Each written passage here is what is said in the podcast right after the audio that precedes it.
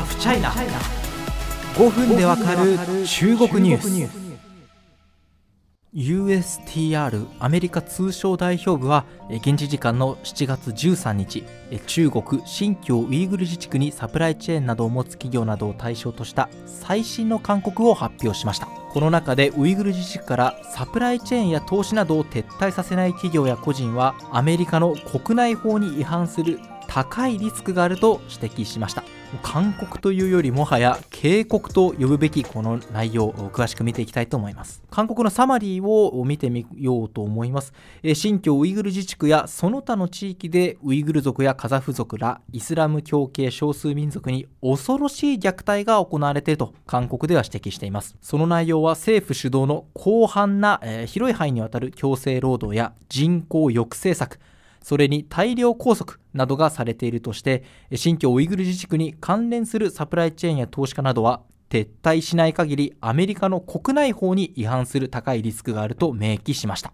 直接投資だとかサプライチェーンを持っているなどの場合以外にも間接的に関わっている場合も含まれるとして法的なものに加えて風評面のリスクに直面する可能性にも言及しました。具体的にどんな法律に抵触するのかですが例えば強制労働者が生産に関わっている製品の輸入排除を定めた法律に違反する可能性などが挙げられています。アメリカ政府はですね今回の勧告の前からもですね新疆ウイグル自治区を対象にした規制をどんどん打ち出しています。例えば麺とトマトそれらの派生製品の輸入を全面的に差し止めています。これらはいずれも新疆ウイグル地区の特産品とされるものですね。ジェトロのレポートによりますと、綿製の衣類や生地などの綿製品、トマト缶、トマトソースなどのトマト製品などが対象に含まれ、米国内の税関で留保された場合、輸入した人は別の国や地域に輸出するか、強制労働により生産された製品ではないと証明するかを選択することになるということなんです。さらに太陽光パネルの原料などを製造する中国企業もアメリカへの輸出差し止めになりました。